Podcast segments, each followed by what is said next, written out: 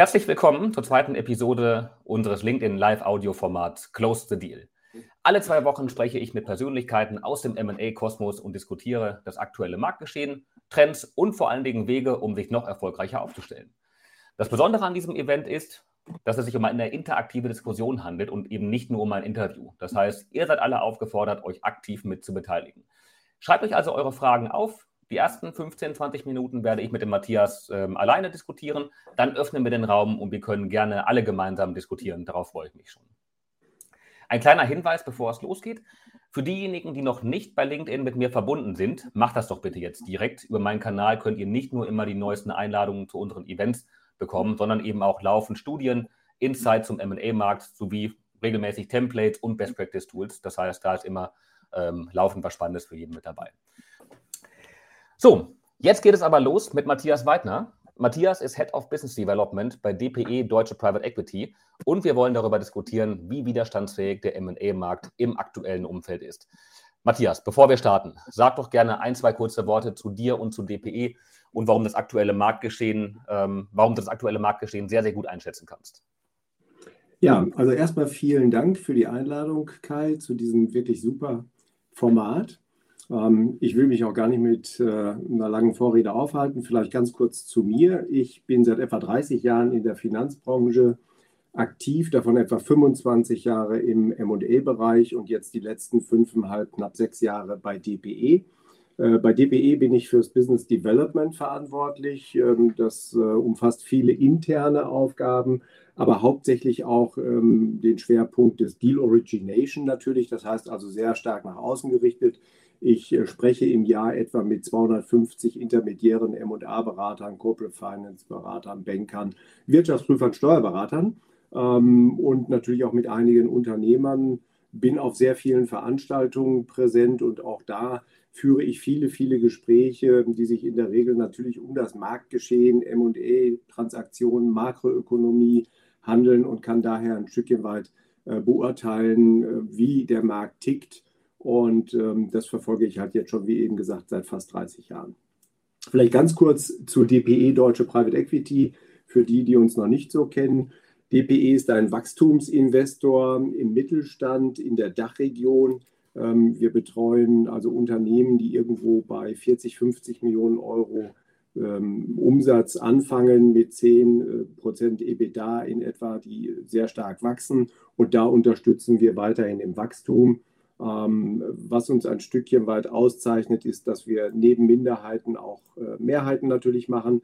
Wir einen geringen Leverage beim Einstieg haben, eine mittlere Laufzeit, sechs bis acht Jahre sind wir in der Regel drin und dass wir während der Laufzeit keine Rendite aus den Unternehmen nehmen, sondern diese Rendite äh, steht den Unternehmen für ihr Wachstum zur Verfügung. Denn wir verfolgen bei den Beteiligungen, die wir haben, immer eine Buy-and-Build-Strategie oder skalieren auch die Dienstleistungen und Produkte der Unternehmen, weil wir möchten, dass die Unternehmen jährlich ein Wachstum von etwa 20 bis 25 Prozent generieren bei einer hohen nachhaltigen Profitabilität. Das machen wir seit 2007 haben in der Zeit etwa 150 Beteiligungen eingegangen, etwa 35 Plattforminvestments und der Rest Add-ons. So viel mal zu uns. Ja, vielen Dank, Matthias. Ähm, und ja, natürlich beeindruckend, wie aktiv DPE ähm, am Markt ist. Und ähm, in der Tat, glaube ich, bist du da ein ganz guter Ansprechpartner, um das aktuelle Marktgeschehen ganz gut diskutieren zu können. Natürlich haben wir alle im Moment ähm, so ein bisschen ein großes Fragezeichen. Ähm, wenn wir darüber nachdenken, wie die nächsten Monate oder vielleicht auch das nächste Jahr sich entwickeln. Ähm, es gibt viele Schreckensgespenster. Ähm, in den Zeitungen liest man von einer Krise nach der anderen und äh, vor allen Dingen auch, dass diese sich negativ auf den MA-Markt ähm, auswirken. Wie ist deine Einschätzung, Matthias? Wie, wie ist bei euch derzeit der Dealflow? sind wir bereits in einer großen Krise im MA oder ist es alles noch gar nicht so schlimm, wie man, wie man denkt? Hm. Also da muss man differenzieren. Wir sind ja im Bereich des Small- und Mid-Cap-Bereichs äh, unterwegs. Und äh, der Large-Cap-Bereich ist wohl tatsächlich so, dass da im Augenblick ähm, keine großen MA-Aktivitäten da sind. Das ist also wirklich überschaubar. Der Small- und Mid-Cap-Bereich hingegen ist äh, echt resilient. Also ich bin ähm, im letzten Jahr äh, überrascht gewesen, wie gut der Dealflow und letztendlich auch die Investitionstätigkeit gewesen äh, ist im letzten Jahr. und habe das für dieses Jahr ehrlicherweise nicht erwartet. Bin aber äh, eines Besseren belehrt worden. Also wir haben bis Ende August etwa 20 Prozent mehr Deals gesehen als im letzten Jahr.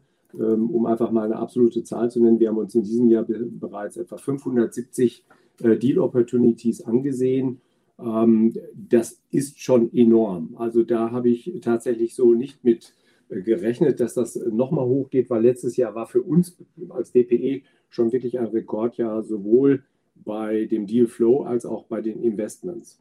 Ähm, das ist die eine Seite der Medaille, das heißt also tatsächlich starker Deal Flow. Und das ist offensichtlich nicht nur bei uns so, sondern das spiegelt den Markt auch wieder.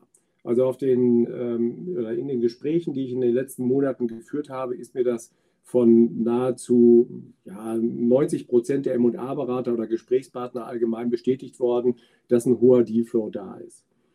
Ähm, nun muss man aber schauen auf der anderen Seite, und da habe ich jetzt dann die DPE-Brille natürlich auf, ähm, wie passen die Deals bei uns? Wenn man einen hohen Dealflow hat, ist natürlich auch immer ein großer Anteil an Targets dabei, die jetzt nicht unbedingt unseren Investitionskriterien entsprechen. Das hat jetzt ähm, keine Aussagekraft bezüglich der Qualität der Deals. Die Deals sind gut, sie passen halt nur nicht bei uns. Hm, wir haben festgestellt, dass in diesem Jahr etwa 60 Prozent aller Deals, die man uns gezeigt haben, grundsätzlich unsere Investitionskriterien äh, hinsichtlich Größe, Sektor, Profitabilität erfüllen. Das heißt also im Umkehrschluss, 40 Prozent haben ähm, die ähm, Kriterien nicht erfüllt und jetzt fragen wir uns natürlich, warum ist das so oder was sind die Gründe? Wie eingangs erwähnt, wir sind Wachstumsinvestor. Wir kümmern uns tatsächlich um Unternehmen, die gut profitabel sind, ähm, die gut wachsen in ihren Unternehmen. Ähm, wir kümmern uns nicht um Unternehmen, die am Anfang ähm, ihres Daseins sind. Sprich, wir sind kein Venture Capitalist. Wir äh, beteiligen uns nicht an Start-ups oder Early Stage. Und auf der anderen Seite äh, des Spektrums äh, beteiligen wir uns auch nicht an Distressed oder Insolvenzfälle. Aber ein Großteil ist halt tatsächlich aus dem Bereich ähm, Start-ups, was uns gezeigt worden ist in diesem Jahr. Vielleicht, wenn ich da einmal ähm, direkt einhaken darf, Matthias, weil da waren jetzt sehr, sehr viele Dinge dabei, die für mich sehr, sehr interessant waren. Und äh, lass uns mal versuchen, das Stück für Stück gemeinsam aufzuarbeiten. Also erstmal die, die absolute Zahl von 570 Deals. Ähm, das ist natürlich ein Brett. Ne? Also gerade dafür, dass wir jetzt ähm, ungefähr äh, so zwei Drittel vom Jahr rum haben. Ähm, das ist ähm, natürlich eine, eine, wahnsinnige Anzahl, vor allen Dingen vor dem, vor dem Hintergrund der aktuellen, des aktuellen Marktgeschehens. Ähm, lass uns gleich darüber diskutieren, was die, was die Gründe dafür sein könnten, ähm, dass es aktuell ähm, sogar noch zunimmt im Vergleich zum letzten Jahr. Ähm, bevor wir das machen, habe ich aber noch eine andere Frage an dich. Und zwar, ähm, du hast gesagt, 60 Prozent der Transaktionen, die ihr gesehen habt, passen für euch. Ist diese Quote ungefähr stabil im Vergleich zum Vorjahr oder ist es ein höherer Anteil von Deals, die ihr seht, die eben nicht zu euren Kriterien passen? Hm.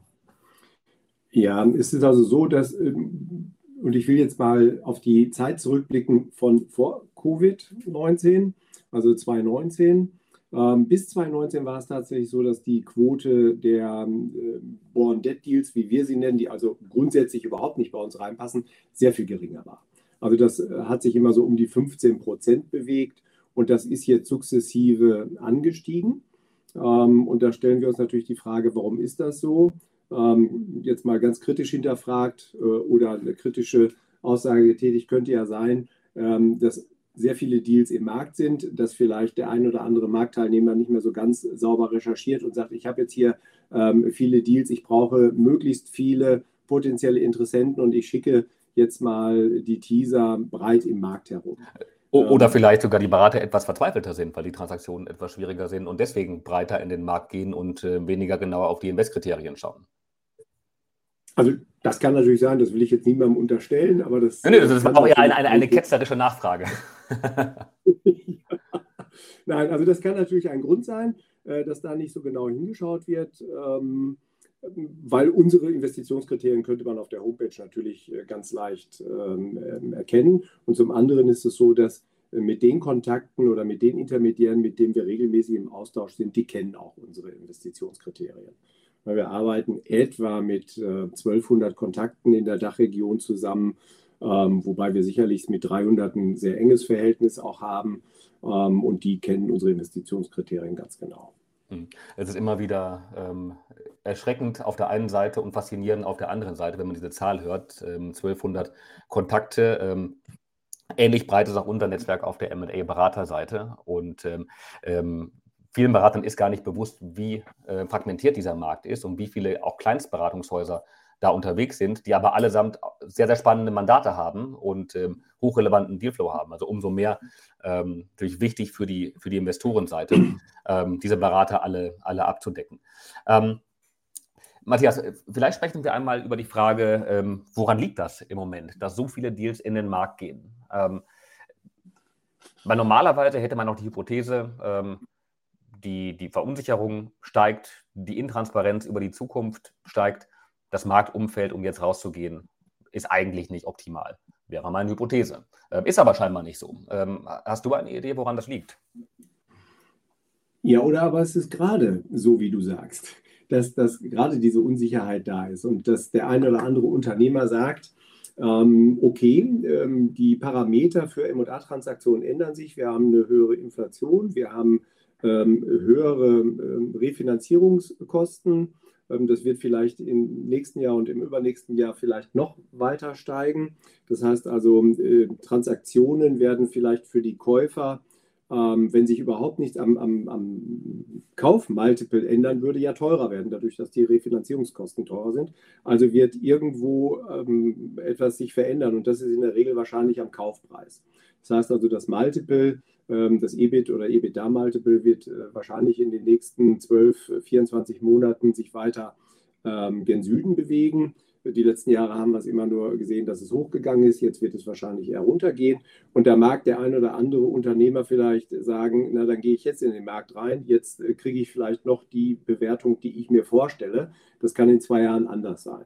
Das ist das eine. Das zweite ist vielleicht, der Unternehmer sagt sich aber auch, noch ist mein Unternehmen ähm, performt gut, aber äh, durch diese Veränderung der gesamten ja, makroökonomischen Themen ähm, und vielleicht auch wieder jetzt im Winter, dass das Covid ähm, stärker in den Fokus rückt und dann haben wir vielleicht noch die Unsicherheit mit ähm, den Lieferketten und dann USA, China, Taiwan. Die Thematik könnte ja auch noch mal irgendwann kommen, dass der eine oder andere Unternehmer sagt, vielleicht ist es so, dass mein Unternehmen im äh, Current Trading oder aber bei der Ertragsfähigkeit im nächsten Jahr nicht mehr so gut dasteht und dann natürlich naturgemäß nicht mehr die, ähm, seine Erwartungshaltung bezüglich Kaufpreis und Rahmenbedingungen bei einem Kauf ähm, ja, erfüllt sieht. Und deswegen geht er jetzt in den Markt rein. Ähm, weil spannend. vielleicht auch der ähm, eine oder andere Unternehmer ja auch seine Nachfolge in zwei bis drei Jahren geplant hat und, und äh, diese ganzen Parameter, die wir eben aufgezählt haben, ihm dann vielleicht einen Strich durch die Rechnung machen. Mhm. Und er zieht die Nachfolge vielleicht vor. Ja, spannender Gedanke. Ich meine, was du da ja schilderst, ist eine Art Torschusspanik auf der, ähm, auf der Verkäuferseite. Also ähm, jetzt noch schnell in den Markt zu gehen, bevor das ganze Umfeld ähm, sich kippt ähm, oder sich dreht. Ähm, auch, das, was, was nachvollziehbar ist. Auf der anderen Seite bedeutet das natürlich, dass ähm, jetzt sehr, sehr viele Deals in den Markt kommen. Das heißt, äh, ein sehr hohes Angebot an Transaktionen für die, für die Käuferseite da ist. Gleichzeitig ähm, das, das Zinsumfeld kippt, ähm, die Transparenz in Bezug auf das Current Year Trading bei, bei den Unternehmen sich, ähm, sich verschlechtert. Das heißt, zu einem Zeitpunkt, wo wir ein Stück weit kippen von, vielleicht kippen von, von Verkäufermarkt hin zu einem Käufermarkt, zumindest in vielen Branchen, ähm, findet eben nochmal ein, eine Angebots- Schwemme statt, weil alle nochmal die guten Preise mitnehmen wollen, solange wie sie noch da ist. Und äh, dann bin ich natürlich gespannt, ähm, was in einem halben Jahr der Fall sein wird, wenn die Deals, die heute in den Markt gehen, zum Abschluss kommen. Ja, ob, ähm, ob wir dann feststellen, ach Mensch, ähm, alles ist gut gelaufen und die Bewertungen bleiben hoch, ähm, oder ob es dann eben nach hinten raus das böse, das böse Überraschen gibt. Hm.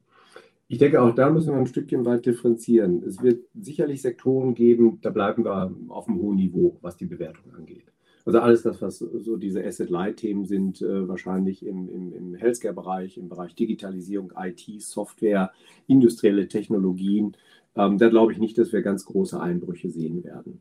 Ähm, wo es dann eher äh, vielleicht äh, zu, zu ähm, Einbrüchen kommt, ist alles das, was ähm, ja, CapEx-intensiv ist, alles das, was vielleicht eher so im, im baunahen Infrastrukturbereich sein wird, im Bereich Maschinenbau, Anlagenbau etc.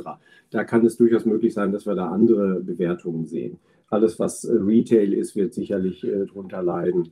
Ähm, also da muss man schauen. Ich glaube aber, selbst wenn wir jetzt viele Deals im Markt sehen, hm, bin, bin ich nicht so pessimistisch, dass es äh, für alle Beteiligten schlecht wird. Ich, äh, es gibt ähm, eine so große, ein, ein, so großes Universum an potenziellen Käufern, ähm, sei es nun wir als Private Equity Häuser oder aber auch Strategen oder Family Offices oder Industrieholdings und, und, und. Also es gibt da, oder, MBI-Kandidaten, die ja nun auch äh, etwas suchen. Also es gibt, glaube ich, ein ganz großes Universum an äh, potenziellen Käufern. Ähm, und die werden sich dann natürlich auf die Themen stürzen, die für sie interessant sind, so wie wir das ja auch machen. Und ähm, das Bewertungsniveau wird sich dann halt ja einspielen, in Anführungsstrichen. Mhm. Weil auch, auch wir bei uns, wenn wir über Bewertungen reden, der Markt ändert sich vielleicht zu einem Käufermarkt, das hast du jetzt gesagt. Aber das heißt ja nicht automatisch, dass wir jetzt zum Beispiel bei DPE bei uns so eine Stallorder haben, dass gesagt wird, äh, per Order Mufti, passt mal auf, die Rahmenbedingungen ändern sich, äh, Finanzierung, Refinanzierungskosten ähm, sind negativer für uns jetzt. Ähm, versucht mal sämtlichst alle Bewertungen nach unten zu verhandeln. Äh, das geht ja nicht. Wir agieren ja nicht im wettbewerbsfreien Raum. Das, das ist ja so. Das heißt also, ja. wir sind natürlich auch den Marktmechanismen unterlegen. Bedeutet natürlich für die, ähm, für die Berater einfach die etwas größere Herausforderung, ähm, beim Research vom Käuferuniversum ähm, noch etwas umfassender vielleicht heranzugehen, äh, vor allen Dingen auf der Strategenseite entlang der Wertschöpfungskette nochmal zu schauen, wo die strategische, äh, wo der strategische Zukauf interessant sein könnte, ähm, neben den reinen Wettbewerbern die Technologiefrage noch ein bisschen besser zu stellen, wo ein Asset gut hinpassen könnte und natürlich dann auf der Investorenseite das Feld weiten von den klassischen üblichen verdächtigen äh, Private Equity Investoren ähm, noch die größeren und kleineren Family Offices vielleicht mit reinzunehmen, die auch nicht ganz so stark vielleicht von dem, von dem Zinsumfeld ähm, abhängig sind in ihrer Kalkulation, ihrer, ähm, ihrer Transaktionen, ähm, vielleicht mehr Deal-by-Deal finanzierte Investorenteams mit, mit hineinzunehmen. Also ich glaube auch, und ich bin da voll bei dir, Matthias, ich sehe auch nicht äh, schwarz für den M&A-Markt für die nächsten Monate ganz und gar nicht. Ähm, ich glaube, es wird herausfordernder, ähm, die Mandate ähm, durchzubekommen. vielleicht gibt es in, in gewissen Branchen eine größere Verhandlungsmacht bei den, ähm, bei den, bei den Käufern äh, versus der Verkäufer. Ähm, starke Branchenabhängigkeit, so wie du gesagt hast.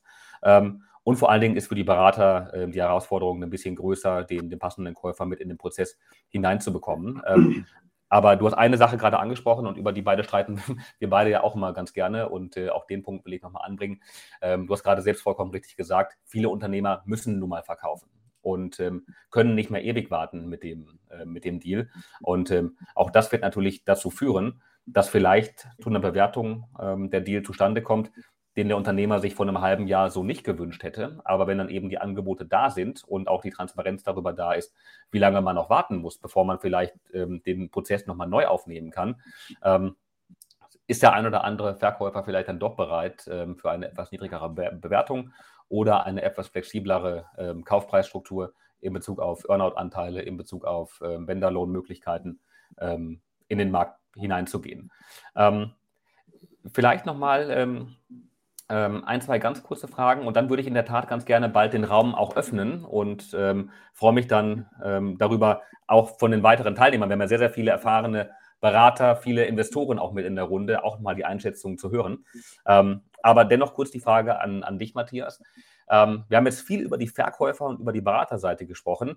Ähm, wie agiert ihr als DPE denn im Moment? Seid ihr zurückhaltender? Guckt ihr ähm, stärker bei den Bewertungen hin? Ähm, seht ihr das Bankenumfeld im Moment kritischer? Ähm, wie agiert ihr derzeit? Hm. Also wir sind nicht zurückhaltender. Also das kann ich äh, schon mal so sagen. Ähm, wir haben in diesem Jahr bereits äh, vier Plattform-Investments getätigt, eine ganze Reihe von wirklich attraktiven Add-ons. Das heißt, wir sind auch weiterhin auf der Suche nach interessanten, attraktiven Investitionsmöglichkeiten. Natürlich schauen wir jetzt ähm, bei, den, bei, den Key Facts etwas genauer hin, ist, ist, ganz klar. Wir schauen, inwiefern ist das Businessmodell äh, Covid äh, beeinträchtigt oder wird vielleicht durch Covid gepusht. Auch das gibt es ja. Wir schauen, wie ist äh, Russland-Ukraine-Exposure, ähm, natürlich auch die Thematik der Lieferketten, da schauen wir ganz genau hin. Großes Thema ist für uns Nachhaltigkeit. Wir schauen, ähm, sind die Targets, die im Markt sind, auch ESG-konform mit unseren Kriterien, die wir da anlegen. Ähm, da sehen wir also einen ganz großen Punkt für uns. Mm, und äh, es ist so, dass wir sagen, wir, wenn wir ein Unternehmen finden, das unseren grundsätzlichen Investitionskriterien entspricht, ähm, dann sind wir da sehr interessiert und dann gehen wir auch ähm, ja, mit voll, All-In sozusagen und bemühen uns um dieses Target.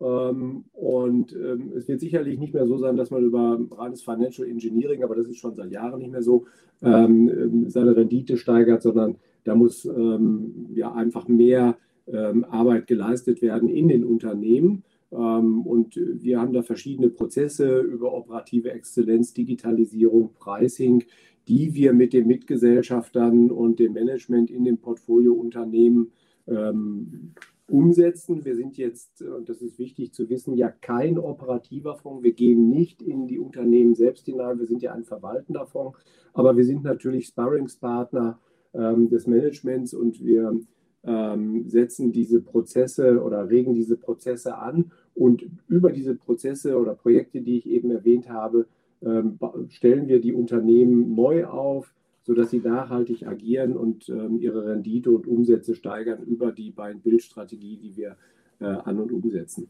Aber ich will noch mal einen Punkt ja. sagen zu den M&A-Beratern, die du eben äh, erwähnt hast. Die ähm, wir auch gleich mal zu Wort kommen lassen sollten, Matthias. Ich bin da sehr, sehr gespannt auf die, auf die, auf die Meinung der M&A-Berater. Ja, ja, also gerne schon mal das Handzeichen geben, dann können wir gleich den Raum öffnen für diejenigen, die dabei sein möchten. Also ja. die Aufgabe und Herausforderung, glaube ich, ähm, der M&A-Berater im Augenblick ist es tatsächlich, die doch stark vorhandene oder groß vorhandene Verkäuferschar ein Stückchen weit dahin zu sensibilisieren und auch zu überzeugen, wie du schon gesagt hast, vielleicht zu etwas anderen Rahmenbedingungen äh, zu verkaufen oder bereit zu sein, ähm, flexibel zu sein. Ähm, das wird, glaube ich, die Herausforderung für die M&A-Berater sein. Ja. Und jetzt bin ich durch. Nein, also das sind ja in der Tat sehr, sehr spannende ähm, Einblicke und ähm, du hast natürlich über die, über die breite Präsenz am Markt aus den vielen, vielen Gesprächen, die du führst, einen sehr, sehr guten Einblick. Ähm, so, ähm, wie gesagt, ich würde ganz gerne die Diskussion öffnen ähm, an die Teilnehmer. Ihr habt unten ähm, die Möglichkeit, ein Handzeichen zu geben und äh, darüber euch zu melden. Ich nehme euch dann in das Gespräch mit auf und wir können auch gemeinsam sprechen. natürlich vor allen Dingen für die Beraterseite wäre ich neugierig und, und ähm, interessiert, wie ihr das im Moment wahrnehmt und ähm, ähm, wie im Moment bei euch die, die Vorbereitungen für die Prozesse laufen und die Deals, die ihr ähm, in den Markt hineinbringt.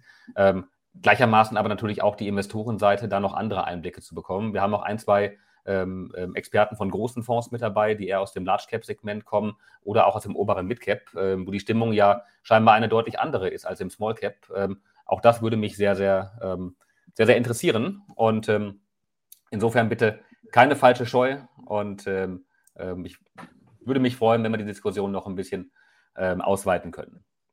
Matthias, so lange diskutieren wir einfach weiter und ähm, hoffen, dass sich gleich jemand berufen fühlt, ein, ein, paar Einblicke mit uns gemeinsam zu teilen. wir haben noch nicht über, die, über das Energieumfeld gesprochen und was das für euch bedeutet bei euren Transaktionen und auch bei den Transaktionen, die ihr euch heute ähm, anschaut. Ähm, vieles von dem, was an Energiepreissteigerungen ähm, ähm da ist, ist ja bei den Unternehmen noch gar nicht angekommen. Ähm, hast du dazu eine Einschätzung? Ja, also einmal teile ich die Einschätzung, dass da natürlich vieles noch nicht angekommen ist und ähm, das wird erst im nächsten Jahr wahrscheinlich so richtig durchschlagen. Ähm, der Vorteil an dieser Situation ist, dass wir jetzt natürlich noch die Möglichkeit haben, uns darauf vorzubereiten. Das heißt also, da kann man dann tatsächlich schauen, was kann ich innerbetrieblich ähm, verändern, um tatsächlich vielleicht Einsparpotenziale ähm, zu generieren. Was kann ich aber auch auf der Bezugsseite machen? Kann ich mir alternative Bezugsquellen auftun? Kann ich vielleicht andere Energieträger nutzen als jetzt vielleicht Gas? Ähm, da bin ich aber zu wenig äh, natürlich in unserem Portfoliounternehmen drin, um das zu beurteilen. Aber grundsätzlich könnte man das ja machen. Zum anderen kann ich aber auch schauen, wie kann ich denn meine Portfoliounternehmen ähm, vielleicht in die Lage versetzen, dass sie Preisleitklauseln mit ihren Kunden wiederum vereinbaren können. Also wir kennen das, glaube ich, alle so auf der privaten Seite. Ähm, ich habe es jetzt auch äh, bei mir gesehen, wir renovieren gerade so ein bisschen was am Haus. Da kommt ein Angebot, da wird gesagt, Preis ist heute so und so, Lieferzeit 14 Wochen. Kann aber durchaus möglich sein, dass wir da erhebliche Preissteigerungen dann äh, bei Ausführung haben. äh, das müssten wir akzeptieren. Und das Ganze ist natürlich auch ähm, in unserem Portfoliounternehmen so. Also ich glaube, wir haben die Chance, uns jetzt noch darauf vorzubereiten und unsere Portfoliounternehmen. Ähm, und das, es wird eine schwierige Phase werden, aber ich sehe es, ich sehe nicht schwarz, um es mal so zu sagen. Ja. Liegt aber vielleicht auch an meinem Charakter. Ich bin ein optimistisch eingestellter Mensch. Sehr gut. Ähm, jetzt haben wir in der Tat ähm, jemanden mit dabei. Ähm, Peter Meckdefrau. Ähm, freue mich sehr, ähm, ähm, Ihre Perspektive nochmal mit, mitzubekommen. Ähm, bin gespannt. Wie, wie, wie ist das aktuelle Marktumfeld? Ja, hallo, hört ihr mich? Ja, ja perfekt. sehr gut. Wunderbar, perfekt. Ja, hallo zusammen. Mein Name ist Peter Megdefrau. Ich bin ganz im Süden hier, Berchtesgadenerland, Salzburg zu Hause. Bin als Interimsmanager aktiv und bin auch bei der einen oder anderen MA-Transaktion bei Due Diligences mit dabei, war selber schon mal Unternehmer, Eigentümer eines Unternehmens mit 800 Mitarbeitern und habe jetzt äh, mich vor einem halben, dreiviertel Jahr entschlossen, doch wieder ins Unternehmerische einzusteigen. Und das geht jetzt so ein bisschen in Richtung Frage an Herrn Weidner. Ich bin jetzt äh, eher im, ich nenne es jetzt mal ganz salopp, Small, Small Cap äh, Ansatz unterwegs. Ich habe ein Konzept, ähm, um aus vielen kleinen Unternehmen eine Unternehmensgruppe mit zur Größenordnung 80 bis 100 Millionen Umsatz aufzubauen. Kleinere Unternehmen heißt Firmen zwischen 3 bis 10 Millionen Umsatz, Produktionsunternehmen, Metall, Kunststoffverarbeitung. Und dazu habe ich in den einschlägigen Firmenbörsen vor einem halben Jahr mal Recherchen gemacht und da sind mir Größenordnung 80, fast 100 Firmen entgegengesprungen, die händeringend Nachfolger suchen. Und ich habe mir auch zwei Firmen da mal konkret angeschaut, CNC-Fertiger, Drahtverarbeitung, die so 6, 7 Millionen Umsatz machen. Ähm, da ist anscheinend äh, ein Riesenbedarf, gerade bei diesen eher sehr kleinen Unternehmen Nachfolge zu finden. Die tun sich wahnsinnig schwer, äh, hier jemanden zu finden, weil es für die PIs, für die VCs, Family Offices einfach zu klein ist, zu frickelig ist, so ein Unternehmen zu machen. Äh, aber möglicherweise halt so ein Ansatz aus 20, 30 solcher Firmen, eine Firmengruppe mit 100 Millionen zu schmieden. Das ist mein Ansatz und das ist die Frage an Sie, Herr Weidner. Wie sehen Sie da, ich sage mal, Finanzierungsmöglichkeiten, um aus vielen kleinen was Größeres zu machen? Das kann man dann auch entsprechend, wenn man will und wenn es geht, auch weiter skalieren, wenn das Kapital vorhanden ist. Mhm. Na gut, da ist es natürlich schwierig, so eine pauschale Aussage zu treffen ähm, zumal wir jetzt ja auch kein, kein Debt-Fund sind äh, oder keine Bank. Ähm, letztendlich ist das in der Tat so, dass ähm, diese kleineren Transaktionen oftmals ähm, über ja, Eigenkapital auch finanziert werden. Kommt jetzt darauf an, natürlich in welchem Umfang das Ganze ist und äh, dann natürlich auch über die Banken. Ähm, ich gebe Ihnen recht, das wird für einen ja, General Manager, wie wir es sind, einfach äh, zu klein sein. Ähm, aber es gibt natürlich auch Kapitalbeteiligungsgesellschaften, ähm, die sich mit kleineren Targets beschäftigen. Also ich denke da so an Beyond Capital zum Beispiel, die ähm, jetzt mal im Bereich Optikketten etwas aufgebaut haben. Das sind auch ähm, Optiker in der Regel von der Größenordnung, wie Sie sie erwähnt haben. Ähm, mhm. Und so gibt es da sicherlich auch andere Beteiligungsgesellschaften, die sich dem Small Cap oder Small Small Cap Segment mhm. äh, zugewandt haben. Mhm. Okay. Sicherlich ist da äh, der BVK mal eine Ansprechstation, um, um sowas ähm, ja, zu diskutieren, wen es da gibt als Player. Mhm. Ja. Das ist vom, vom, vom Marktumfeld her natürlich oder von, von, der, von der Marktstruktur grundsätzlich ein Markt, der sich für Bayern Bild anbietet, einfach weil er extrem fragmentiert ist und viele kleine Betriebe ähm, ähm, dort operieren. Ähm, die in einer größeren Gruppe gegebenenfalls äh, besser organisiert werden könnten. Auf der anderen Seite ist natürlich genau das auch ein, ein Umfeld, ähm, was in den nächsten Monaten vor größeren Herausforderungen stehen kann. Und ähm, wenn ich mir die Bayern-Bild-Konzepte anschaue, die, die wir im Moment stark sehen, sind das primär diejenigen, die eben von von großen positiven Makrotrends ähm, ähm, befeuert werden, sei es jetzt im Bereich ähm, vom, vom Glasfaserinfrastrukturausbau, sei es im Bereich Photovoltaikanlagen, Klassiker wie, wie in der Pflege natürlich, MVZ. Ähm, ähm, da hat man natürlich andere, noch stärkere Makrotrends dahinter, weshalb es äh, bei einem Bild in der Metallverarbeitung tendenziell etwas schwieriger werden kann. Bin ich ganz bei Ihnen. Das ist sicher da und dort momentan ein bisschen schwierigerer Ansatz. Auf der anderen Seite sind es aber Unternehmen, die meistens 20, 30 Jahre schon am Markt sind, manche schon in der zweiten Generation, die etabliert sind, die rund, ich nenne es immer so rund um den Kirchturm, ein paar hundert Kilometer, mhm. äh, ihren Kundenkreis haben, der in der Regel sehr stabil ist, also die in der Regel auch keine großen Schwankungen haben, sei es vom Umsatz, sei es vom, vom Betriebsergebnis. Also das sind schon relativ stabile Firmen. Äh, und da glaube ich nicht, dass es jetzt die großen Einbrüche gibt. Ganz im Gegenteil, genau das, was Sie gerade genannt haben. Äh, sei es jetzt auch dieser ganze Move in der Automobilindustrie vom, vom Verbrenner zum, zum Elektro, äh, Optik, Medizintechnik. Das sind ganz viele Dinge, wo so kleinere Metallverarbeiter, ich sage jetzt aus Werkzeuge, Vorrichtungen, Kleinserien, Probeserien, Nullserien machen. Ich glaube, dass da tendenziell sogar mehr an Aufträgen tendenziell kommt, als äh, das bisher der Fall war. Also ich glaube nicht, mhm. dass das anbrechen wird. Ja, das ist eine, eine schwierige Gemengelage, die für die Investorenseite zu, zu großen Chancen führen kann, weil man vielleicht ähm, Unternehmen günstiger erwerben kann, weil das, weil das Wettbewerbsumfeld auf der Käuferseite ähm, etwas weniger ähm, kritisch wird. Auf der anderen Seite natürlich für die Unternehmen dann die Melange aus ähm, Lieferkettenengpässen, die vielleicht auch negativ dann sich eben auswirken können, aus ähm, extrem stark steigenden Energiepreisen, je nachdem, wie lange die, äh, die, die Verträge zu den aktuellen Kosten gesichert sind.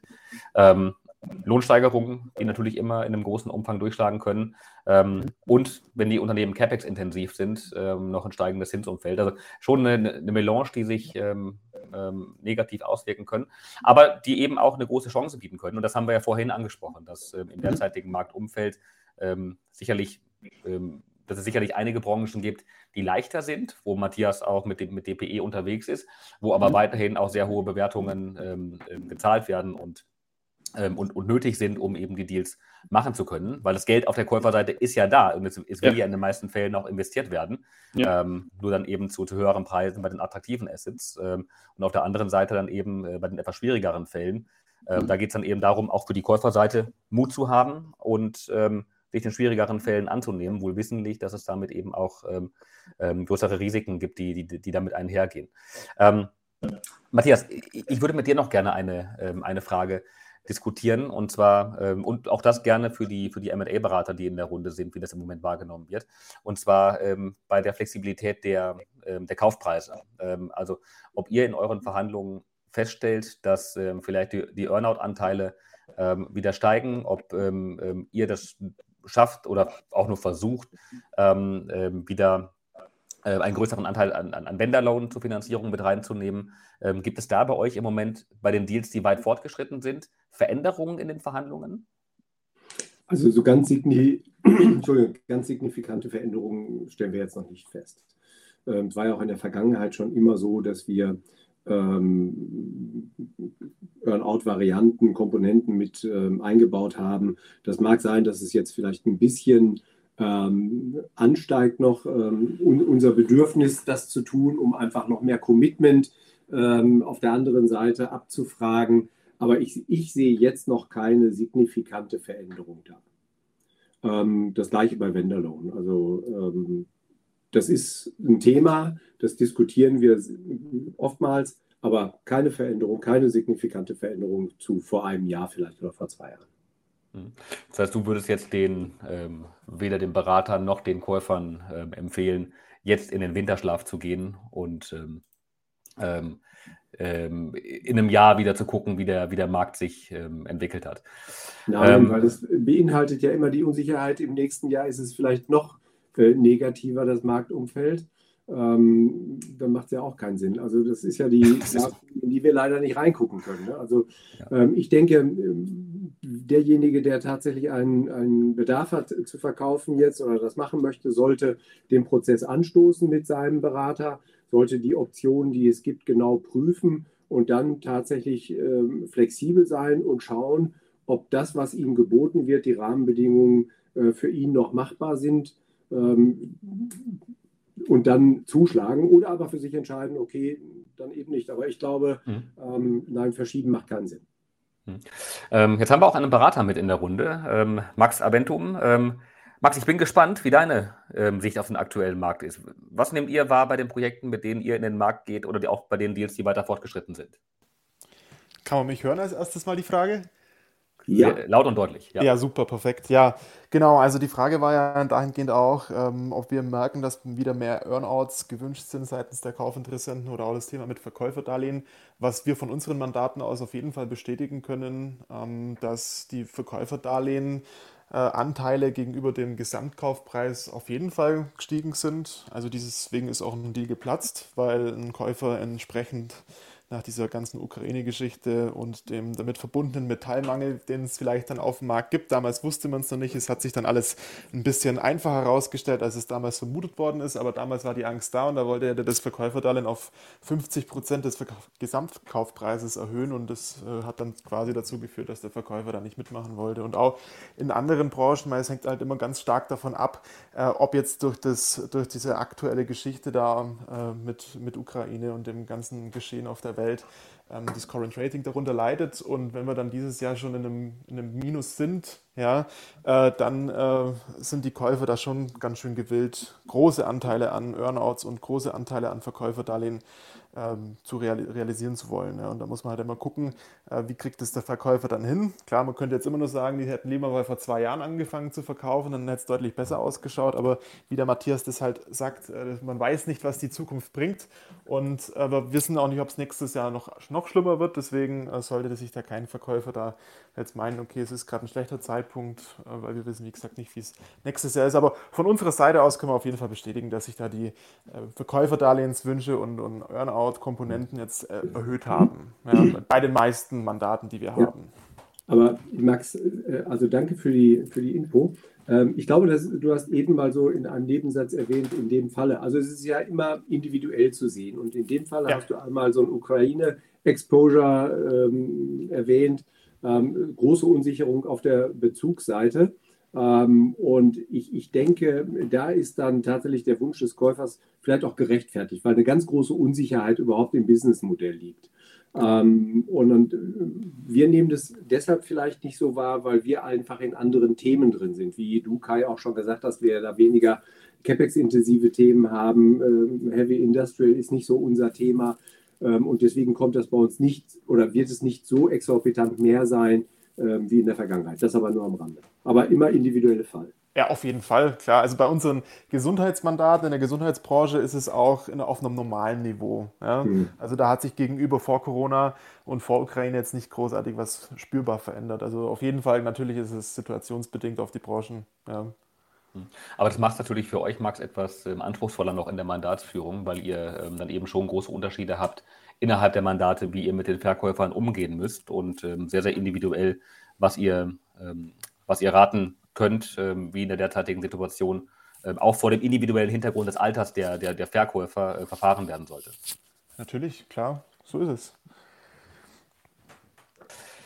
Ähm, Dann lasse ich vielen Dank Max, für die genau. nee, also, äh, vielen Dank für die, für die Perspektive von der, von der Beraterseite und ähm, ähm, in der Tat geht ihr ja laufend mit, mit sehr vielen neuen Mandaten in den, ähm, in den Markt. Also scheint es eure Berater, äh, eure, eure Mandanten nicht, ähm, nicht zu schockieren im Moment. Ähm, wir haben nochmal gleich eine, eine weitere, ein weiteres Wort von der Käuferseite. ich hoffe, Claudius, das klappt, dass ich dich hier mit aufnehmen kann. noch erlaubt LinkedIn mir das nicht, aber hoffentlich ist es gleich soweit. Ähm, solange wie das noch nicht funktioniert, also nochmal der, der Hinweis an, äh, an alle anderen, äh, wir nähern uns dem, dem Ende. Also wenn es weitere ähm, Perspektiven gibt, dann, dann jetzt immer her damit. Und jetzt sollte es auch funktioniert haben. Hoffe ich, dass der Claudius Plettenberg gleich auch mit, ähm, mit in der Runde ist. Ist er noch nicht. Das ist nicht gut. Ähm, also Claudius, bitte gerne nochmal das Handzeichen. Ähm, LinkedIn ist da mit der Audiofunktion leider noch nicht immer ganz so performant. Ähm, Probier es bitte noch einmal und dann können wir nochmal äh, die Perspektive ähm, von euch diskutieren, die du damals bei, ähm, bei der Aurelius-Zeit erlebt hast. Ähm, so, da ist die Hand wieder. Nächster Versuch. Zutritt erlauben. Ähm, leider. Jetzt sieht es gut aus. Jetzt sieht's gut aus. Hallo. Jetzt sieht's gut aus. Wir, wir hören dich und wir sehen dich, Claudius. Entschuldigung, ich bin komplett. gespannt. Claudius? Ich wollte nur. Äh, bin ich zu hören? Ja, du bist laut und deutlich zu hören. Ja. Äh, ich wollte nur zwei, drei Erfahrungen der letzten zwei Wochen schildern. Ähm, du hast ja eben gesagt, äh, Q1 letzten Jahres war jetzt also vier, fünf Monate nicht im Markt äh, und bin jetzt seit Anfang letzter Woche mit der Plettenberg Familienkapital wieder angesprochen, vielen Leuten geschrieben. Und ich habe erstaunlich viele Transaktionen gezeigt bekommen, wo der MA-Berater gesagt hat, wir waren hier relativ weit, aber der Käufer ist jetzt gerade abgesprungen, aus verschiedensten Gründen. Ähm, willst gucken. Ja? Also das habe ich vor einem Jahr nicht so oft erlebt. Das liegt jetzt natürlich auch daran, dass ich einfach lange kein Deepflow gesehen habe und jetzt erst wieder da bin. Aber das spricht schon für eine große Unsicherheit, auch auf Käuferseite, dass mhm. aus verschiedenen Gründen, Finanzierungssituationen, Energiekosten, äh, andere makroökonomische Themen, dass einfach viele Käufer dann doch scheuen, äh, ja, den finalen Sprung äh, eines Kaufs dann durchzuführen. Hm. Das ist in der Tat nochmal eine spannende Perspektive. Äh, in, in, welchen Größenordnungen ist das dann primär, Claudius? Ihr seid ja jetzt aktuell nicht mehr in, der, in, dem, in dem gleichen Sweetspot unterwegs, wie das damals während der Aurelius-Zeit der Fall war. Genau, das ist ein bisschen kleiner. Ach, ich würde mal sagen, so bis 15 Millionen Enterprise Value. Also so in der okay. Region. 5 bis 15, ne? Ähm, genau. Und, und dann wollte mir eine Mägdefrau sagen, dass wir uns gerne mal austauschen können, weil das eigentlich ganz äh, energetisch passt, was er vorhat und was ich vorhabe. Aber das ist nicht für die große Bühne. Nee, schalt mich kurz dazu, herzlich gerne. Hallo. Ähm, Kontakt über LinkedIn, schreiben Sie mich an. Super, mache ich. Perfekt, danke. Aber dann, dann ist es doch perfekt und dann bin ich jetzt schon wieder begeistert, weil genau das wollen wir ja auch schaffen, dass wir dieses Format nutzen für, eine, für einen Austausch, für eine Interaktion innerhalb der Community oder für ein gegenseitiges Kennenlernen und eben nicht nur für die Besprechung der Markttrends und Treiber, sondern wir wollen die, den Markt zusammenbringen und ähm, ähm, genau das passiert. Also vielen Dank, Claudius, dass du da das, das Wort nochmal äh, ergriffen hast. Gerne. Ähm, wo du aber noch da bist, Claudius, ähm, ähm, ich bin einmal gespannt. Also natürlich, ähm, ihr, ihr, seid jetzt gerade in den Markt hineingegangen mit der neuen Struktur und ähm, ich nehme an, als die Entscheidung dafür gefällt wurde, ähm, hatten wir noch ein anderes Umfeld. Ähm, wird man da etwas nervös oder ähm, äh, glaubst du ganz im Gegenteil, dass das jetzt der perfekte Zeitpunkt ist, um ganz viele Chancen am Markt ergreifen zu können?